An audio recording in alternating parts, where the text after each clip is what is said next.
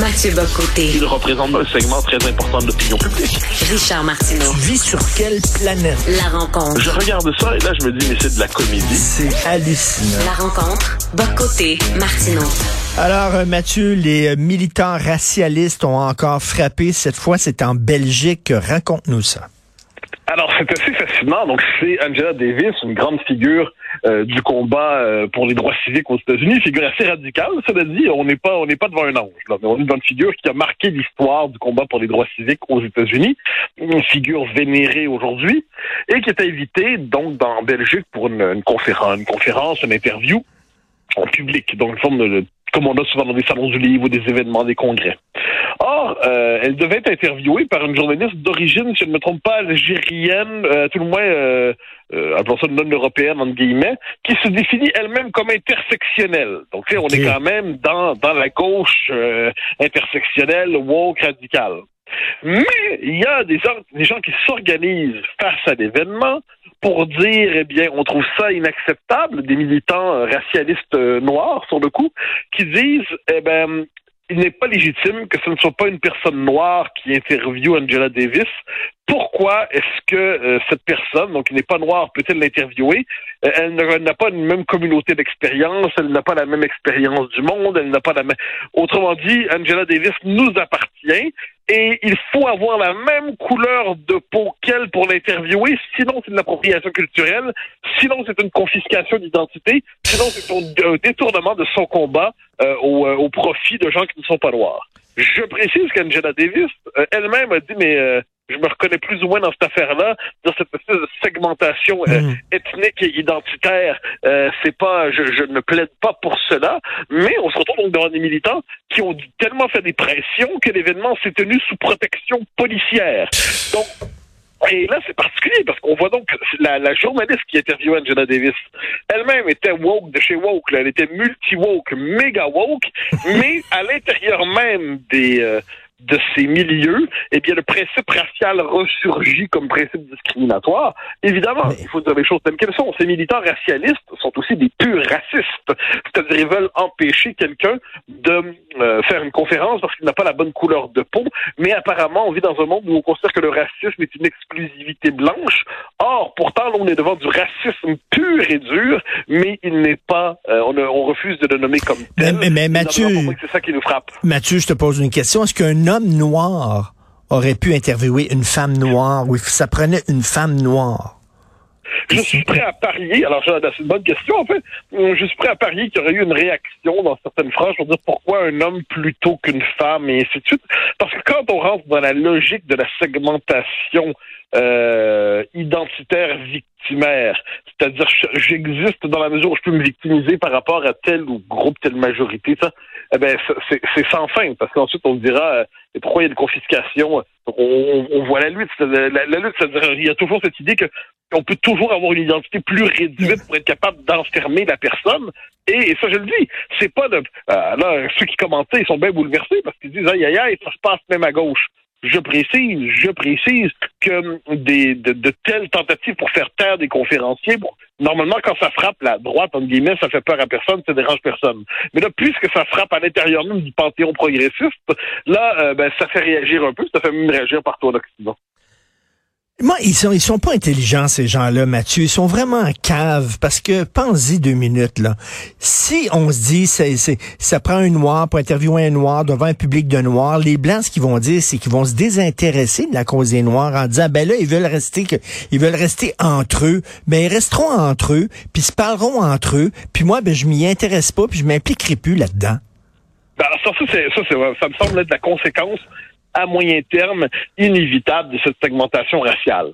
Pour l'instant, ce qui est assez drôle, c'est qu'on est dans l'étape intermédiaire. On est dans ce moment où des euh, des blancs entre guillemets, j'aime pas ce vocabulaire, mais bon, il existe. Euh, eux-mêmes se font une fierté de dire que les blancs sont de trop pour témoigner de leur éveil à, aux injustices raciales, comme ils disent.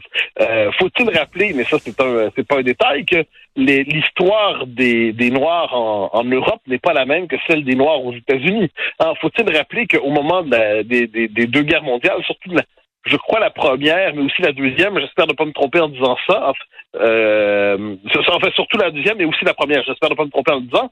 Les soldats noirs américains qui arrivaient à Paris, c'est la première fois qu'on nous regardait comme des êtres humains et non pas comme des euh, comme des, des, des, citoyens de seconde zone, de se définissant d'abord par leur couleur de Ben peau. oui. Euh, c'est- c'est c'est pas un détail. Euh, Joséphine Baker, dont on a beaucoup parlé Ben oui. euh, ces derniers temps à Paris, me disait c'est ici que j'ai pu être considéré justement comme une femme et pas simplement comme une représentante d'une catégorie raciale.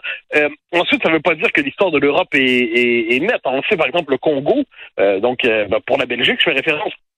C'était atroce, il n'y a pas de doute là-dessus. Mais là, c'est pas, même là, c'est pas la même histoire. C'est-à-dire le propre de l'histoire américaine, c'est une histoire d'esclavage. C'est une histoire, et ça, c'est la, la part, je dirais, c'est la tâche indélébile de l'histoire américaine. On a amené des gens aux États-Unis de force pour ensuite leur reprocher d'être là. Et il y a une question raciale qui traverse l'histoire américaine. Mais ce n'est pas la même chose en Europe et ainsi de suite. Mais aujourd'hui, par principe d'identification raciale, on décide d'importer les combats par ailleurs les plus radicaux euh, de, de la mouvance américaine racialiste pour ensuite reconfigurer le débat public européen autour de tout ça. Euh, Tout ça va très, très mal finir, inévitablement, mais là, on est à ce moment où, parce que ça touche quelqu'un de gauche, eh bien, ça indigne. Mais, euh, permets-moi de faire le lien, on a vu ce qui s'est passé à l'UQAM euh, tout récemment. Euh, là, il y a des étudiants de gauche qui se plaignent d'être persécutés par des étudiants d'extrême gauche qui, véritablement, confisquent le débat, se font des menaces physiques, confisquent les assemblées. Et là, je me rappelle dans l'article du Devoir qui parlait de ça, on voit l'étudiant de, un étudiant qui dit, oui, mais nous, nous, on est de Québec solidaire, puis même nous, on se fait persécuter. J'ai OK, bon, mais si vous n'étiez pas de Québec solidaire, là, si vous étiez membre du Parti québécois ou du Parti conservateur ou du Parti libéral ou de la CAQ, on pourrait vous persécuter, mais c'est quand ça frappe à l'intérieur même du temple de gauche que ça devient légitime, on n'en sortira jamais. On en sortira. Il m'arrive de me dire que cette espèce de deux poids, deux mesures structure tellement profondément l'imaginaire politique des sociétés occidentales qu'on n'en sortira jamais. D'ailleurs, on est quand même dans un monde où euh, quand euh, quand, l'insulte est lancée par une personne de gauche, entre guillemets, eh ben, c'est un fait divers sur lequel on passe rapidement. Quand c'est lancé à droite, ben, c'est vu comme un fait de société qui confirmerait l'existence de racisme systémique. On connaît ça par cœur.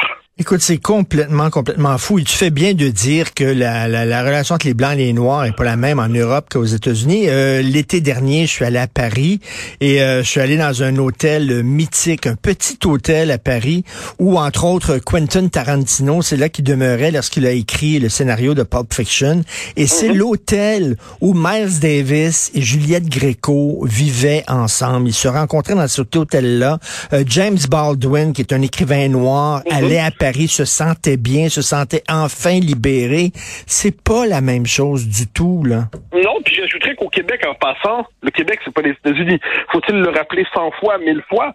Mais on se retrouve dans cette espèce de d'étranges mutations de la de l'imaginaire où on se dit que finalement les, les Québécois sont des Américains ségrégationnistes comme les autres. Et là, on notre histoire devient lisible, notre réalité devient lisible, notre capacité de comprendre les rapports entre les communautés devient lisible. Et finalement, on en vient à dire que le français est une langue dominante et écrasante au Québec. Ça, c'est le point d'aboutissement de cette réflexion un peu délirante.